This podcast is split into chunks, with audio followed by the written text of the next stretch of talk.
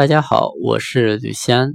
借这次短节目的机会，给大家介绍一部我新看的片子，叫做《路边野餐》，分享一下我自己的一些想法。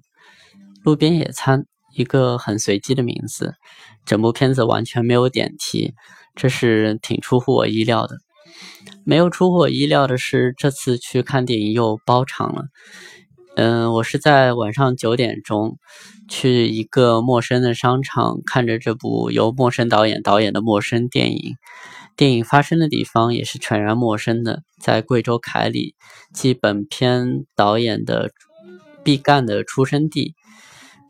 嗯，导演曾经拍过一部电影叫做《金刚经》，一部短片。也获过一个香港影评人的一个特别表扬奖。看来导演其实颇有佛性的。电影开场也引用了一段《金刚经》。以他的年龄来说，参禅似乎是早了一点啊。他是出生在一九八九年，双子座。嗯，去看这部片子之前，其实我是有些忐忑的。虽然这部片子获奖颇丰。在第五十二届台北金马影展中获得了最佳新导演奖，还有国际影评人的费比西奖，还有就是在第六十八届的洛迦诺国际电影节上获得了当代电电影人单元的最佳新导演奖。但是网上有些段子说。嗯，在广州提前点映本片，观众进场前都可以获得影厅门口领到的一份耳机和播播放器啊。这个播放器里是为观众准备的导演和影评人的评论音轨。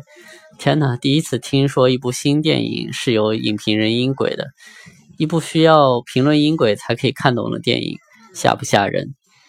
嗯，一观之下，其实这部片子也并不难懂啊。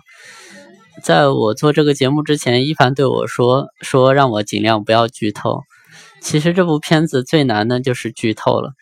我真是不知道怎么样才能剧透这部片子。片中的影像拍摄的是村镇、路人、琐事、杂物，还有废墟，感觉就好像是一些具体而又抽象的影像，好像南方的苔藓吃透了雨水。这雨水就好像是这当中的所有的元素，它既具象又抽象，但没有了雨水和潮气，也没有了生命的质感。在电影中，情节完全是弱化的，时间是模糊的、交织的、混杂的，现实和梦境也分不清楚。何况主角还是个诗人，一口方言的念着自己的诗。电影好像没有什么逻辑和必然的因果可言，嗯，但是为什么要有逻辑呢？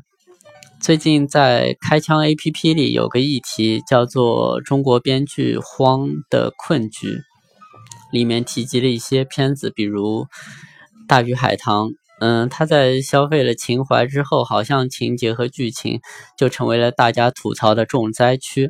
大家总说美则美矣毫无逻辑。但这个电影真的是美吗？或者真的没有逻辑吗？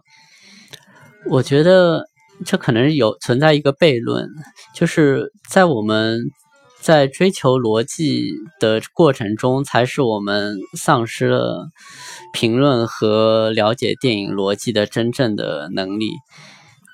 因为电影其实本来就是我们现实的一个影像，交织着我们自己的幻想和梦境，很多。出名的电影其实背后并没有什么清晰的逻辑，比如阿伦·雷乃的去年在马里昂巴德，费里尼的八部半，还有就是对我们导演颇有影响的塔可夫斯基的潜行者。这些电影的本质就是诗和梦，特别是梦境。而提到了电影中反复提到了诗，其实我们在八十年代和九十年代初。一首诗，一支歌就可以拍一部电影。出来的电影，比如像《小街》《黑骏马》《牧马人》，其实也是有相当水准的。而为什么现在我们感到我们的电影失去了逻辑和准心呢？我觉得很可能是电影在强迫我们追随他自己的逻辑时，就好像《盗梦空间》中我们自己的梦和幻想产生了强大的防御者。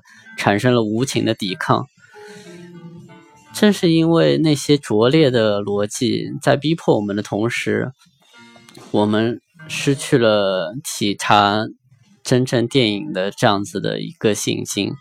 真正的好电影是仿佛是一个线团的一个线头，领着我们自己走到了梦的迷宫当中，是一个空的容器，由我们自己的幻想和梦想来填满。时下比较令人失望的 IP 电影，就好像命了题的作文，做不出什么好的作品。就好像张艺谋的《英雄》告诉我们，答案就是和平。但我们为什么需要答案呢？我们不需要答案，答案在我们自己的心里，不需要导演和编剧给出。就好像莫泊桑在一生中说：“这就是。”并不像我们所想的那么好，也不像我们所想的那么糟。电影只是一个中性的梦，是我们人生的反应，只是不小心的小小的扭曲一下。我向大家推荐这部电影，嗯，希望大家去看一下，寻找自己心中的答案。也许当中的那些长镜头的传说，并不像我们想象中那么完美。但是我觉得我们得到的会比我们看到的更多。嗯，就说到这里吧，有些话痨，也有些累了。晚安，还有早安。